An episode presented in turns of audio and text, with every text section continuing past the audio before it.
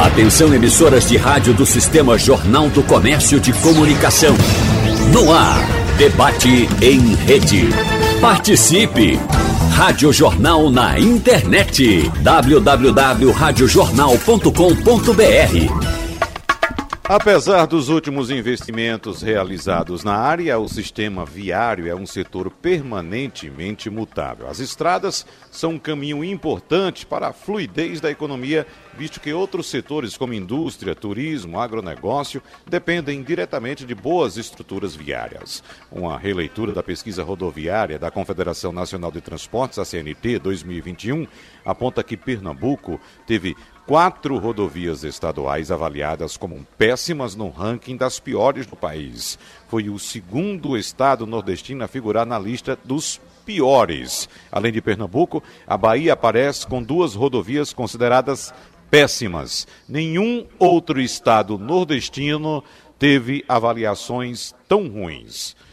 Por onde podemos começar para entender um pouco mais sobre o assunto? Claro, buscar caminhos para a solução desse problema. Nós vamos conversar com especialistas, até porque estamos participando aqui da Exposição Nordestina de Animais, em sua edição de número 79, evento que começou no último sábado, é a maior feira agropecuária do Norte e Nordeste, e a gente sabe a importância do agro para a economia brasileira e, claro, especificamente para a economia pernambucana também. Porém, infraestrutura rodoviária para um país que tem o modal rodoviário como a principal forma de transporte de suas commodities para exportação, sobretudo, é necessário que se faça investimentos nessa área para que a economia não fique estagnada e volte a crescer. Por isso, agradecemos a presença aqui em nosso debate da secretária de Infraestrutura e Recursos Hídricos de Pernambuco, Fernanda Batista, mais uma vez conosco.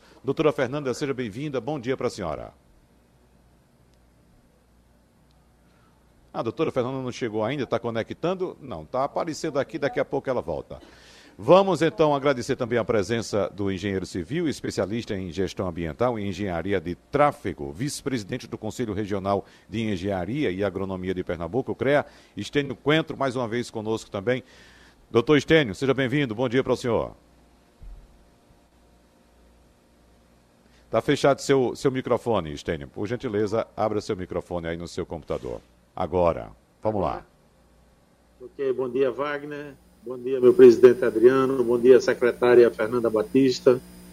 E principalmente os ouvintes da Rádio Jornal. É uma satisfação que eu vim atendendo o seu convite para a gente debater um tema tão interessante. Muito obrigado. Maravilha. Nós que agradecemos, Estênio Coentro, e claro, agradecemos também a presença aqui, nossos estúdios na Exposição Nordestina de Animais, do presidente do Conselho Regional de Engenharia e Agronomia, o CREA, Adriano Lucena. Doutor Adriano, seja bem-vindo. Bom dia para o senhor.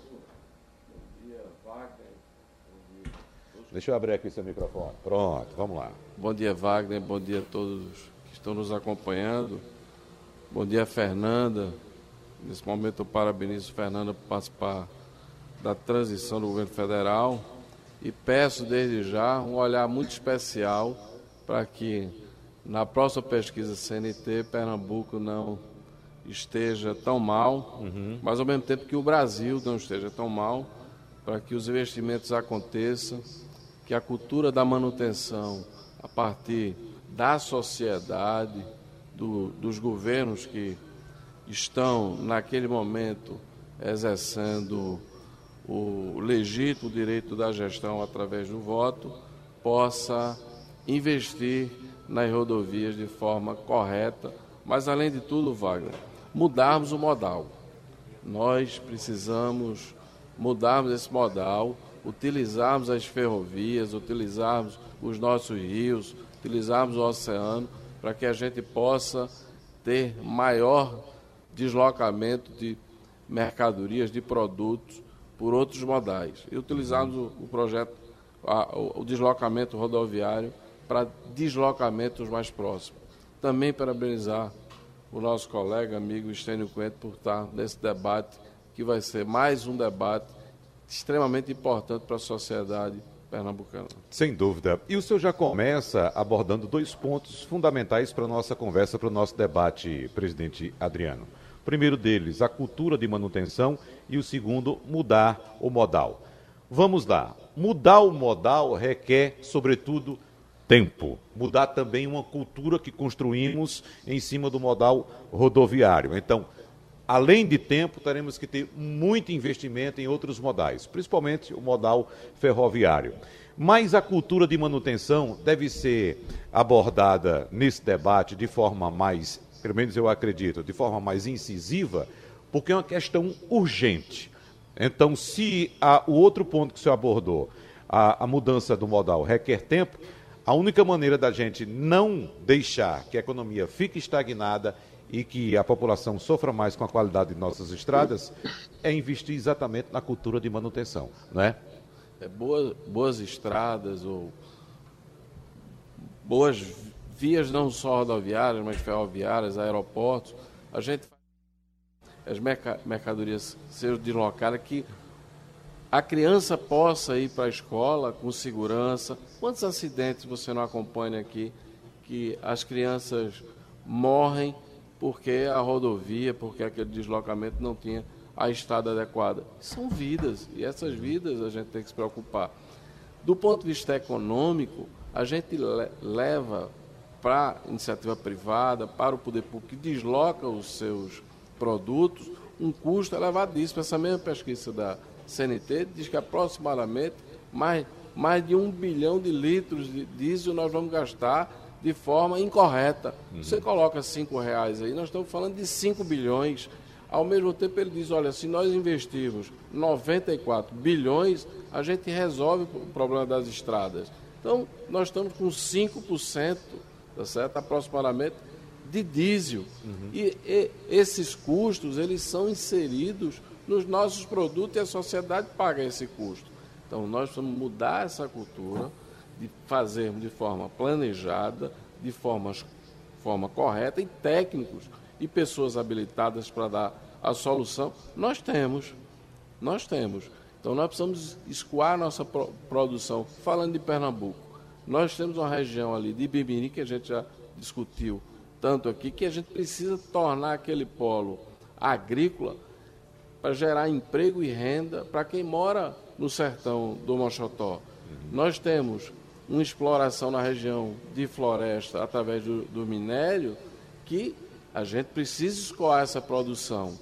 Nós temos na região do Araripe o gesso que a gente abastece, tem potencial para abastecer todo o Brasil. E nós vamos perder essa potencialidade. Então, há muito tempo que a gente discute que o grande problema, o grande gargalo para o polo gesseiro é exatamente o escoamento dessa produção. Então, está mais do que na hora de nós mudarmos essa página, termos o planejamento, porque a gente diz, olha, isso é de longo prazo, mas o longo prazo chega.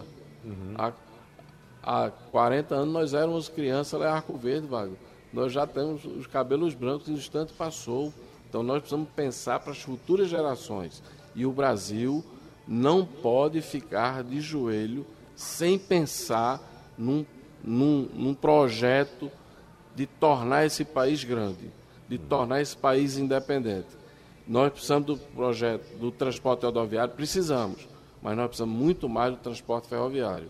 E é chegado a hora de dizermos, é hoje, porque nós já estamos muito atrasados. Quando o senhor cita a Arco Verde, a vivência de infância em Arco Verde, a gente lembra que estrada não é somente para a gente passear né, e passar um feriadão no interior, no campo. Como o senhor bem disse, estrada, para a gente que conhece a realidade, é educação, é saúde, é economia, é emprego, é comunicação. Né? Então a gente conheceu a realidade dessa estrada, por exemplo, dessa espinha dorsal pernambucana, conhecida como rodovia BR-232, e a importância dela para o que nós estamos fazendo aqui hoje, inclusive, né, doutor Adriano?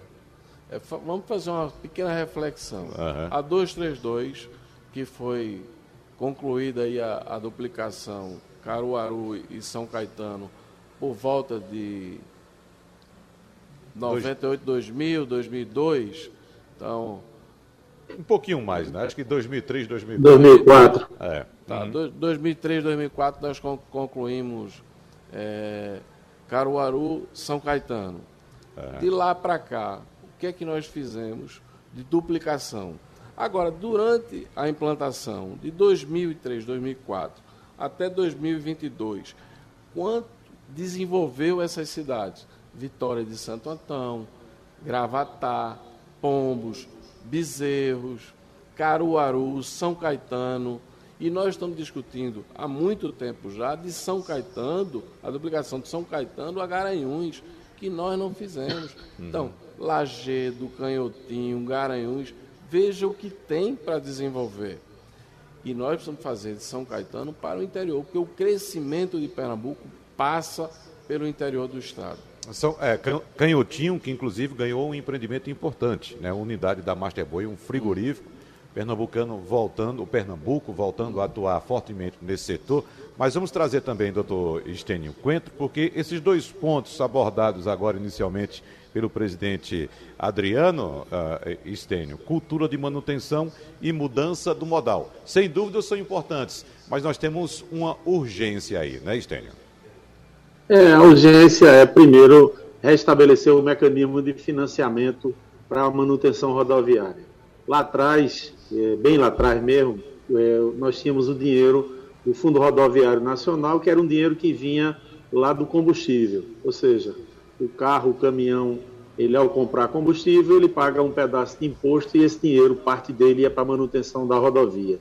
Lá atrás também nós tínhamos, Wagner, balanças para controlar o excesso de carga nas estradas. O que aconteceu com a 232 não foi nada mais, nada menos do que excesso de carga. Então você, em pouco menos de 20 anos, você jogou fora meia CELP, que foi o que o governador Jarbas, à época, investiu para duplicar a BR-232 e até hoje o governo de Pernambuco ainda tem recursos para receber do, do governo federal. Então, mudar o modal hoje, aqui no Nordeste, não é mais difícil do que qualquer outro lugar do Brasil, até porque a malha da antiga rede ferroviária ela ainda está aí.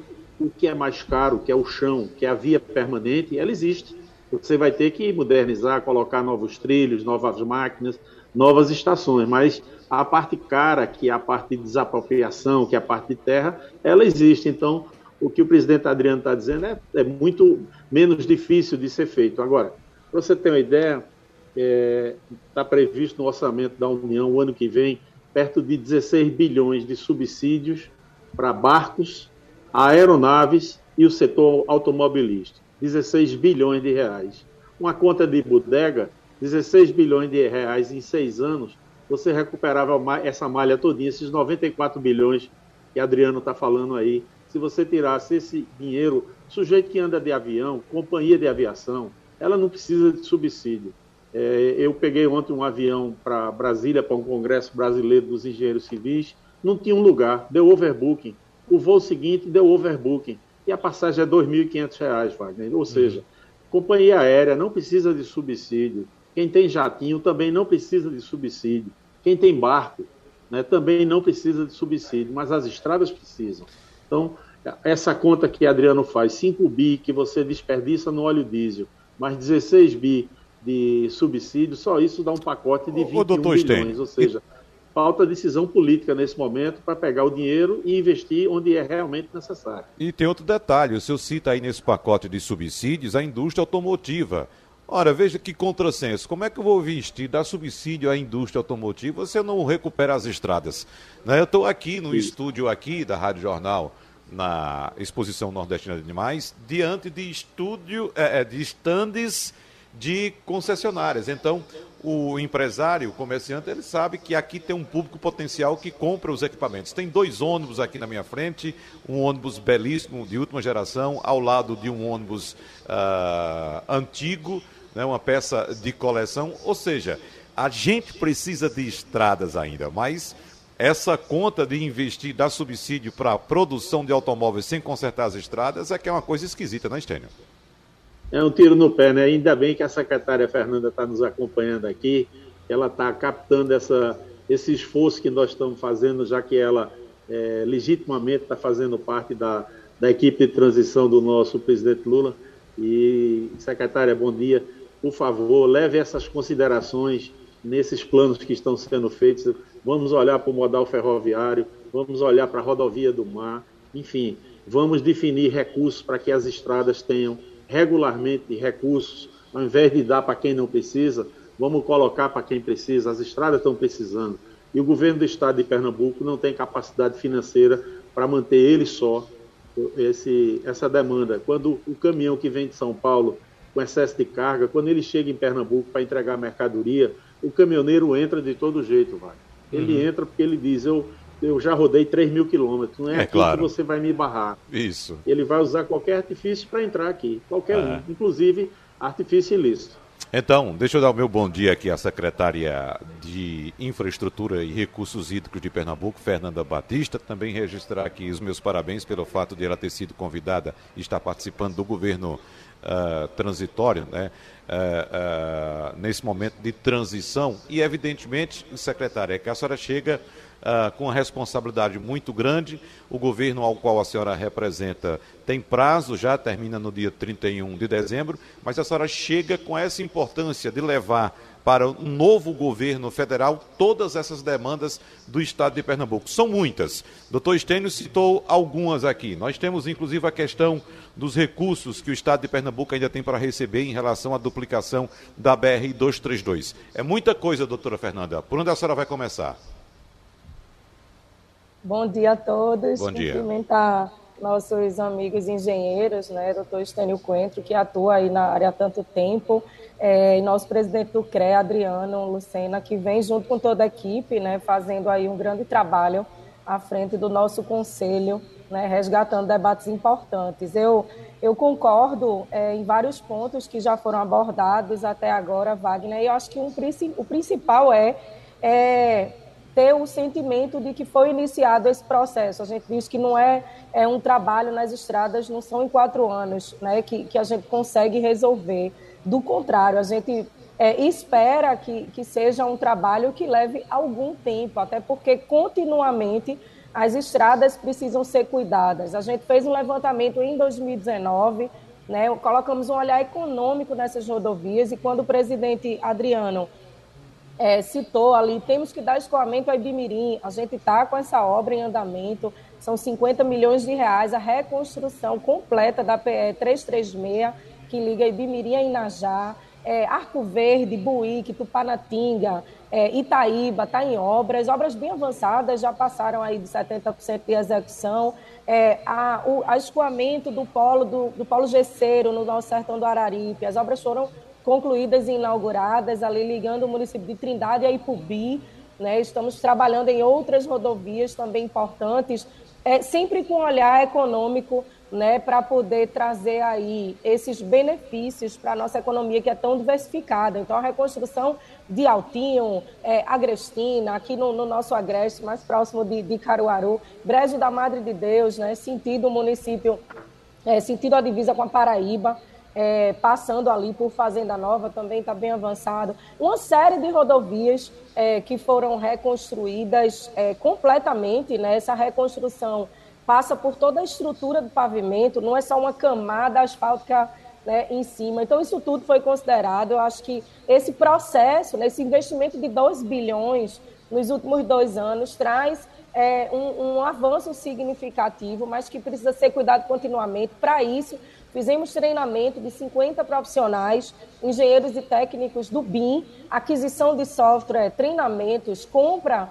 né, desses softwares. A gente precisa de licenças autorizadas, a gente está reformando o DR, está ficando muito bonito, por sinal. Né, compra de mobiliário, é todo um conjunto é, de estrutura que a equipe precisa ter para modernizar, além do sistema de gestão de pavimento que foi também desenvolvido para a malha viária estadual. Fizemos é, estudos de paisagens, um convênio realizado junto com a Universidade Católica é, e que trouxe aí, é, como colocou né, o, o Estênio, essa necessidade de que continuamente esse trabalho seja feito. Então, temos um plano de reconstrução completa da malha viária, a gente atingiu 40% de reconstrução dessa malha, agora vai atingir agora no mês de dezembro, mas é um legado também com projetos é, que estão sendo discutidos na fase de transição é, é, digo que é um momento muito histórico, está na transição estadual e federal. Né? E a gente tem desafios aqui e lá. Então, todos os projetos que, que estão em desenvolvimento vão, ser, vão garantir mais 2 bilhões de execução de obras nas estradas. É importante que esse trabalho seja continuado, né? E tudo isso, claro, com um olhar também de ampliar os modais, e por isso que a gente hoje tem um recorde na aviação regional em Pernambuco. A gente tem voos comerciais para Caruaru, Serra Talhada, Garanhuns e mais recentemente Araripina, encurtando aí as distâncias e, claro, mantendo o desafio né, de ampliar também esses modais, trazendo, se Deus quiser, aí a Transnordestina, está mais perto do que longe, né? além de toda a discussão também da importância do nosso porto é, de Suape, de Recife, e da atuação também é, do município de Petrolina. Acho que é um conjunto de desafios, mas com essa união de, de esforços e com essa revisão né, que também foi colocada aqui, quando o Estênio tratou da, dos bilhões de subsídios, sim, o governo federal precisa é, é, destinar recursos significativos para a malha viária. Mais da metade dos brasileiros depende unicamente da malha viária. Né? A nossa economia local, regional e no país como um todo depende da malha viária. Isso precisa ser revisto. Nesse ano, o DENIT teve um aporte de 6 bilhões. É insuficiente para tudo que é necessário, né, que supera aí os 16 mas estamos nessa discussão também é, no grupo de transição do governo federal para que sejam ajustados é, esses números. E aí, longe de, ser, de serem só recursos, acho que os desafios estão também na qualidade de projeto, na capacidade da gente planejar é, é, uma execução para os quatro, oito, doze anos seguintes. Né? Acho que é também esse esforço, além da gente buscar os recursos, da gente ter condições é, de desenvolver bons projetos para que, à medida que o recurso seja disponibilizado, a gente tenha aí obra com início, meio e fim. E o presidente do CREA, Adriano Lucena, já fez algumas anotações a respeito do que foi colocado tanto pelo engenheiro Estênio Coentro quanto pela secretária Fernanda Batista. Pois não, presidente? É, eu acho que a secretária Fernanda coloca alguns pontos importantíssimos, que é exatamente a preparação da mão de obra, a qualificação dela para desempenhar os projetos, a fiscalização e a execução da obra. E aí no setor consultivo, nós em Pernambuco somos modelo para o país. Nós temos empresas aqui com referência que faz projeto no Brasil e fora do Brasil. Então, esse ponto de nós passarmos agora para desenvolvermos o trabalho, os projetos em BIM, a fiscalização, a execução da obra é de fundamental importância. A questão dos aeroportos. Nós precisamos agora, além de estarmos no nosso estado, a gente regionalizar para os demais estados e fazer com que a economia do interior ela tenha a independência das capitais. E aí nós temos que falar em Campina Grande, nós temos que falar em Palmeira dos Índios, nós temos que falar em Juazeiro, em Juazeiro Crato, do Norte, né? Crato, em Sobral, uhum. é, em Mossoró, para que isso tenha geração de emprego e renda. E aí tem duas ações. A primeira ação é manter o profissional, o cidadão, no interior, porque ele quer morar lá ele sai de lá por em busca de oportunidade de Exatamente. sobrevivência. Uhum. Então, antes a gente tinha essa vinda para a capital através da educação. Hoje a gente já levou as universidades para a educação. Então o filho uhum. já fica, o jovem já fica no interior. E a gente já tem universidades com excelência na formação em diversos cursos, não só da engenharia, mas no direito, na medicina. E ele já fica é, formado e já fica no interior monta o seu próprio negócio, a questão do empreendedorismo, uhum. da geração de emprego e renda no interior. Agora a gente precisa criar essa estrutura. E aí passa por uma questão também dos aeroportos. Então essa ação em Caruaru, Serra Talhada, Araripina, Garanhuns, olhar para Arco Verde, olhar para Salgueiro, olhar para outras cidades do interior de Pernambuco, mas também fazer essa articulação em todo o Nordeste. Uhum. A questão da transnordestina é essencial. A gente não pode mais discutir se vai sair ou se não vai sair. Tem que sair. É unirmos todas as forças políticas, unirmos todas as instituições, as universidades, o mundo empresarial, para que a gente possa fazer essa defesa e buscar recursos para terminarmos a Transnordestina. E os portos? Os é. portos são fundamentais, tá certo? Nesse novo modelo de geração de emprego e renda.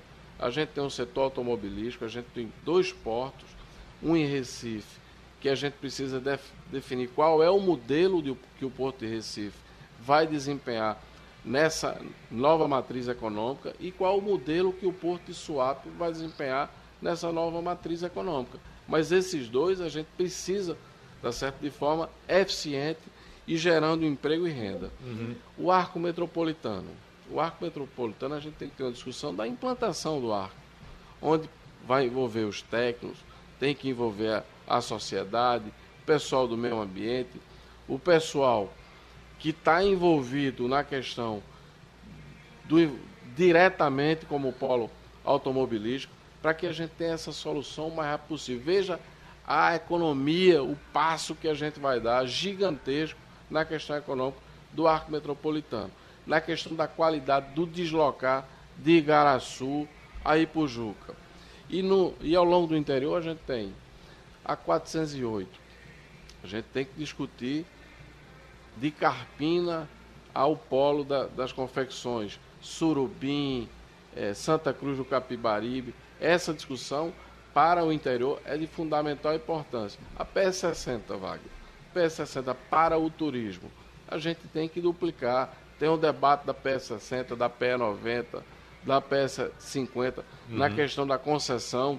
Se for no modelo privado ou se for no modelo público, a gente precisa discutir essa eficiência e principalmente a PS60 na questão é. do fortalecimento do nosso turismo. Deixa eu trazer o engenheiro Estênio Coentra. Eu sei que a secretária Fernanda Batista está doida já para responder muitas dessas questões que o senhor colocou aqui. Mas, doutor Estênio, faz suas anotações também, suas observações.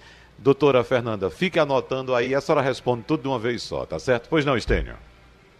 É, veja, a gente fez uma proposta enquanto entidade, a ABENC, o secretário Marcelo Bruto, que estava estudando as concessões da PE 60, da PE 90 e da PE 50, e ele gentilmente respondeu que a abordagem que a gente tinha eh, sugerido não foi tratada com o pessoal do, do banco, do BNDES, que é a questão do subsídio cruzado. Subsídio cruzado que a secretária conhece muito bem, porque na pasta dela se encontra a Compesa a, a, desigualdade econômica do estado de Pernambuco é gritante. Você tem gente passando fome na rua e você tem gente ganhando milhões por mês. Então não dá para você oferecer o mesmo serviço, que é água, que é essencial, para todo mundo cobrando o mesmo preço.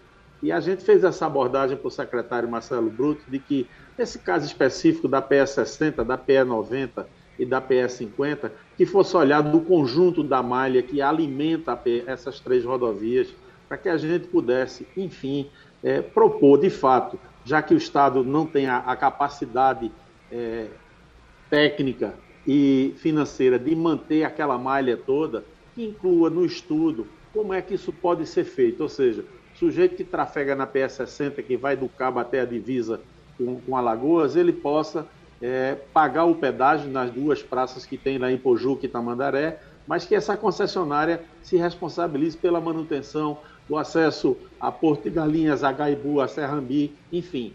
Ele disse que não tinha sido feito esse estudo, mas que ele estimava, a equipe estimava que ia haver um, um, um aumento de encargo da ordem de 14%. Isso antes da, do programa de rodovias atingir essa malha.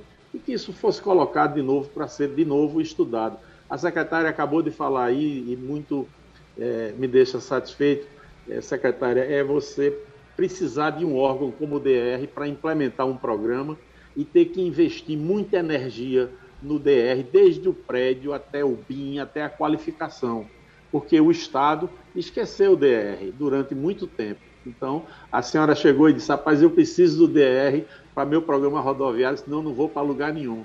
E ela foi lá e conseguiu investir, capacitar, contratar gente. Veja quanto esforço e energia ela dedicou para resgatar um órgão que tem mais de 60 anos. Se esse órgão tivesse com engenheiros remunerados como carreira de Estado, se esse, esse órgão tivesse é, é, pronto trabalhando normalmente com recursos, o esforço teria sido muito menor e talvez o programa de, de, dos caminhos de Pernambuco tivesse partido mais cedo, porque ela teve que se desdobrar nessa energia. Então, esses dois pontos para reflexão. É a questão da concessão das três rodovias e essa lição que fica para todos nós quando a gente abandona um órgão feito DR e depois a gente precisa dele e vai ter que botar muita energia para que uhum. ele volte a funcionar. Eram essas duas colocações, vai. Muito bem. Secretária Fernanda Batista, fique à vontade agora. É, de fato, são muitos desafios. Né? Eu lembro que em 2019 a gente teve uma, uma primeira reunião é, junto com a equipe do secretário Marcelo Bruto, e onde foi questionado, né? A gente tem, como se fosse assim, no Nordeste, né, só em Pernambuco, é, uma cultura que é mais tímida em relação a concessões e PPPs. Ainda assim, é, fizemos um grande estudo, a gente levou mais de dois anos, é, que é o tempo necessário para amadurecer uma modelagem. É, conseguimos concluir todo o processo é, de, de modelagem para a concessão das PS 50, 60 e 90, né, rodovias importantes para o Agreste, para o Litoral Sul.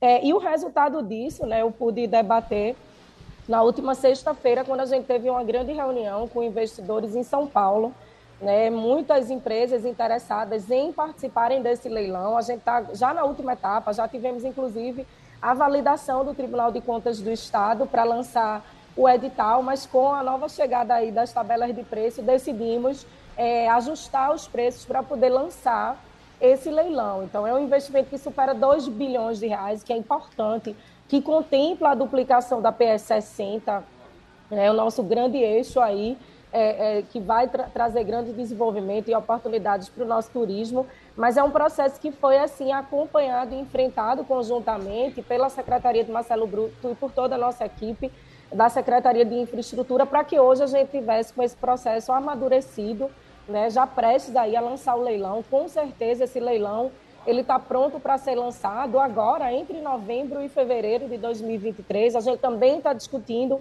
esse tema com a equipe de transição do governo do estado, mas é um grande avanço. A gente vai sair é, é, de pouco mais de 20 quilômetros é, concessionados para 220, né? um aumento significativo. É importante essa junção de esforços. A decisão do governador Paulo Câmara foi o Estado não recebeu outorga nesse processo e sim garantir a menor tarifa. Então, isso também é muito bom para a população, né? você sair daqui para Tamandaré e pagar tarifas é, abaixo de, de R$ reais, abaixo de R$ reais, para ter uma pista duplicada nos próximos anos. Isso, de fato, é um grande ganho. Né? E nossos desafios são muitos na área de, de infraestrutura, como é, foi tratado aqui. A gente teria aí algumas horas, né, Estênio e Adriano, para discutir com o Wagner. Cada ponto é importante, mas acho que essa junção da sociedade civil, olhar que, que o CREA coloca nesses temas, a gente tem ouviu também agora falar um pouco do arco metropolitano. Na primeira semana de dezembro, a gente já se coloca aí para debater no CREA esse projeto que também está é, tá pronto, né? A parte sul está pronta, a parte norte está bem avançada em, em termos de estudos de viabilidade, é, e que é importante né, a gente fazer sempre esses debates, porque enriquece nossos projetos, diminui a chance da gestão pública cometer algum equívoco é, é, se não houver esse debate com a sociedade. Então, o arco metropolitano ele é discutido há mais de 30, 40 anos, é, e pela primeira vez o Estado tem hoje é, é, um projeto aí tão perto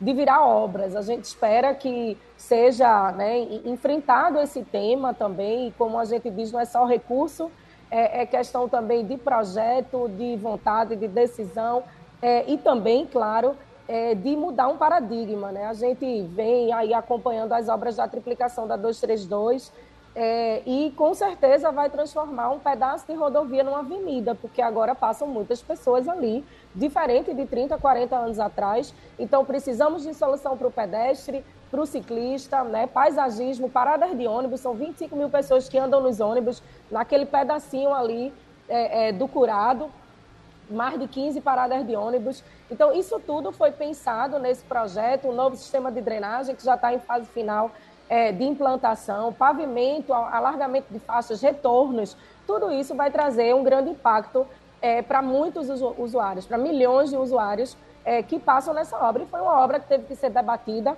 né, para que a gente chegasse aí num projeto otimizado é, diante dos recursos que a gente tem e da necessidade que tem de melhorar a nossa malha viária. Ô, secretária, em relação a essa construção da terceira faixa da 232 na saída do Recife, uh, a gente estava abordando aqui no começo, não sei se a senhora conseguiu ouvir quando o presidente do CREA, Adriano Lucena, citou que nós precisamos implementar no Brasil a cultura da manutenção. Então, já que estamos discutindo também estradas e esse assunto, cultura de manutenção, o que é que o governo atual vai deixar contratado a respeito de manutenção desse trecho para os próximos anos? É, nós temos um, um trabalho que está em fase agora bem avançada de manutenção sob performance. Isso foi é, debatido em 2019, entre 19 e 20, mas a decisão foi: primeiro vamos, vamos reconstruir né, uma parte significativa da malha viária, para poder entrar agora, nessa fase que a gente está agora, de trazer a manutenção sob performance, ou seja, é um, uma contratação que é feita como se fosse uma concessão administrativa e que você remunera né, é, valores mensais para que aquele trecho de rodovia seja cuidado. Então, é um trabalho preventivo, não é esperar que se degrade para reconstruir, do contrário, é fazer intervenções que são diferentes né, a, cada, a cada momento, a cada é, sessão de rodovia, para que é, aquela rodovia tenha um tempo de vida útil prolongado. Né? Então, a gente tem aí um cuidado preventivo que é, é mais econômico e que faz com que a rodovia que, que foi projetada para durar 10 anos, ela pode durar 20, ela pode durar 25 anos, a depender dos cuidados com o sistema de drenagem, com, com o próprio movimento é, do pavimento, que é natural ao longo do tempo, mas é, cada fissura que aparece, se você trata, né, isso tudo vai garantindo a impermeabilização é, é da estrada como um todo e ampliando esse tempo. Então, é também uma forma né, de buscar economicidade, a gente sabe que os recursos públicos, a gente tem uma responsabilidade muito maior do que com o nosso, né? É até uma vez num debate, Wagner, um empresário disse: "Ah, mas se eu estivesse fazendo a obra da triplicação da 232, eu faria de madrugada". E aí eu disse: eu, eu também gostaria de fazer de madrugada, mas a obra ficaria cerca de 30% é, mais cara. Isso é um debate que tem que ser feito com a sociedade, porque os recursos são públicos, então não é uma decisão única nossa, né, de quem está fazendo a gestão desse recurso. É, é um, um, um, recurso significativo, mas que precisa, claro, cumprir as normas é, é, de órgãos ambientais, de, de, órgãos de controle, cumprir as, as limitações ambientais para que a gente tenha um desenvolvimento sustentável é, é garantido, né, alcançado. Então, são metas é, bem desafiadoras né, e que nos colocam aí sempre a discutir com a sociedade para fazer com que a gente tenha mais sucesso nas decisões. Uhum. Só para a gente fechar esse assunto, secretária, o cronograma está mantido, o pavimento vai ser entregue de fato agora no final do ano, ou seja, as interrupções vão diminuir bastante? Sim, a gente entrou numa fase nova agora da obra, né? Tem um desvio, tem a equipe da, da CTTU que está apoiando nesse, nessa mudança aí, nessa etapa de execução, que vão durar uns 15 dias, logo quando desce do viaduto. É, mas a, a obra está andando num, num, ritmo muito bom. Né? A gente com, continua, permanece a intenção de conclusão para março de 2023. Né? Uma obra que vem aí é, garantindo uma boa execução, uma execução é, que é rápida e que, obviamente, impacta, né? porque o fluxo de veículos é muito grande, por mais que a gente é, coloque algumas rotas é, é, alternativas, o fluxo de veículos ele, ele é bem maior do que as rotas alternativas que a gente é, uhum. disponibiliza, por isso que há retenção, por isso que há um impacto, mas é temporário, a gente vai ter uma redução de 58% do tempo de viagem né, a partir de março de 2023, e é isso que vai é, ficar aí como, como um grande legado desse período de impacto que a obra traz. Tá certo, né? O tempo já voou, temos somente cinco minutos agora para a gente fechar, então um minuto e meio para cada participante, começando pelo presidente do CREA, Adriano Lucena.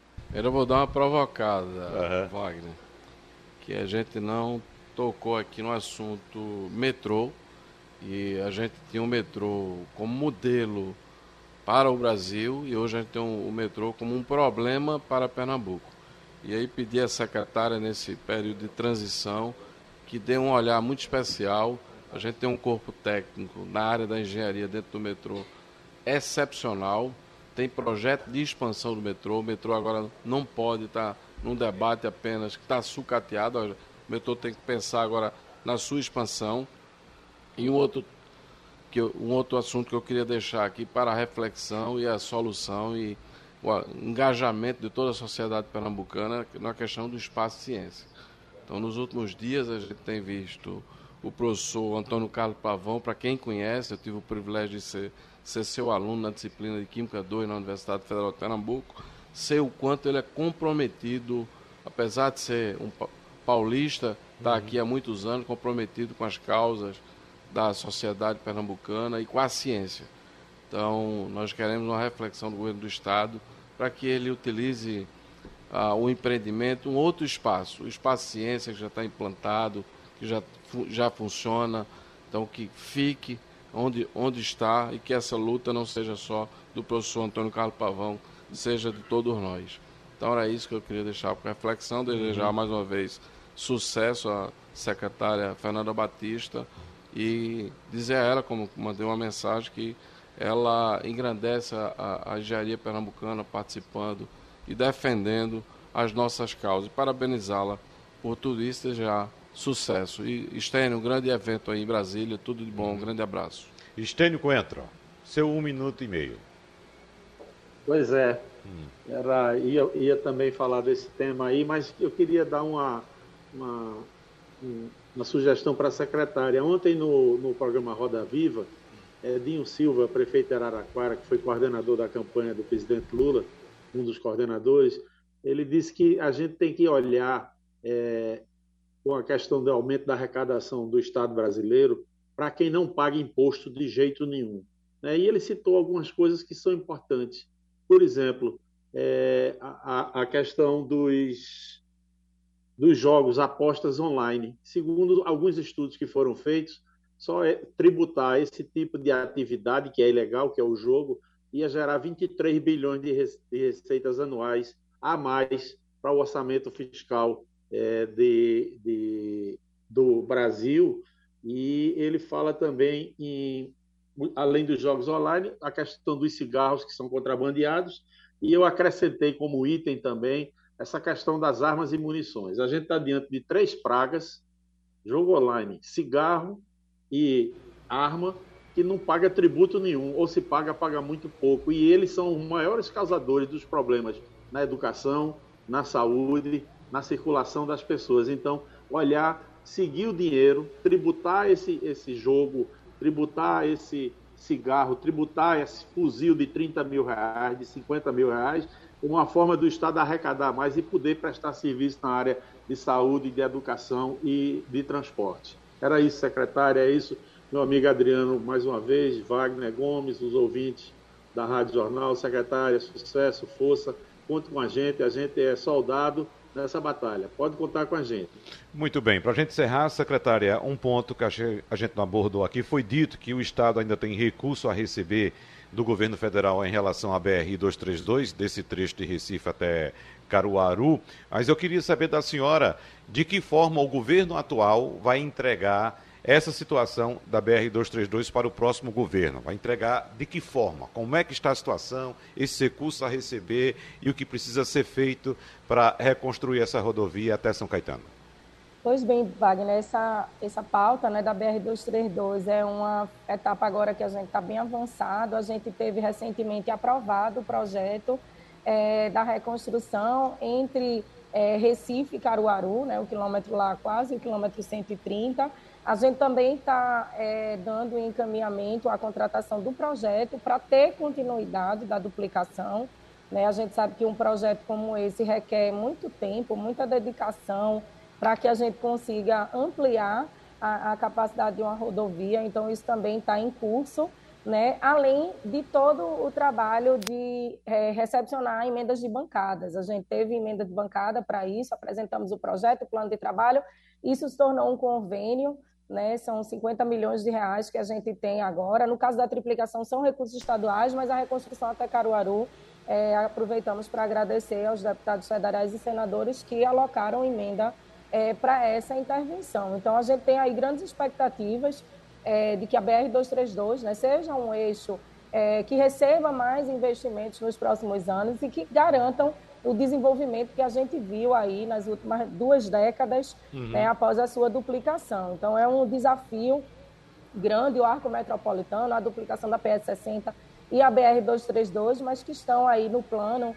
né, do Estado, é um, é um plano de Estado, não é um plano de governo de quatro anos, mas que certamente vai ser é, enfrentado com bons projetos em mãos né, e que, será dada aí a continuidade que a gente precisa com essa mudança de olhar para que a gente tenha sempre vias seguras, a população, é, é o que eu digo, não é opcional para o governo é, garantir infraestrutura viária segura, isso é um, um dever do Estado. Então, para que isso ocorra, todos nós, é, servidores, né, gestores, temos que nos dedicar para que, com recurso, a gente consiga é, garantir né, o cumprimento desse dever que é tão importante para a nossa economia. Muito é bem. isso, queria agradecer a, a, o espaço, né, agradecer a atenção de todos os ouvintes e a parceria é, do nosso consultor Estênio Coentro e do nosso presidente Adriano Lucena, que vem fazendo um trabalho aí brilhante, né, reavivando, eu digo que é trazendo de volta a autoestima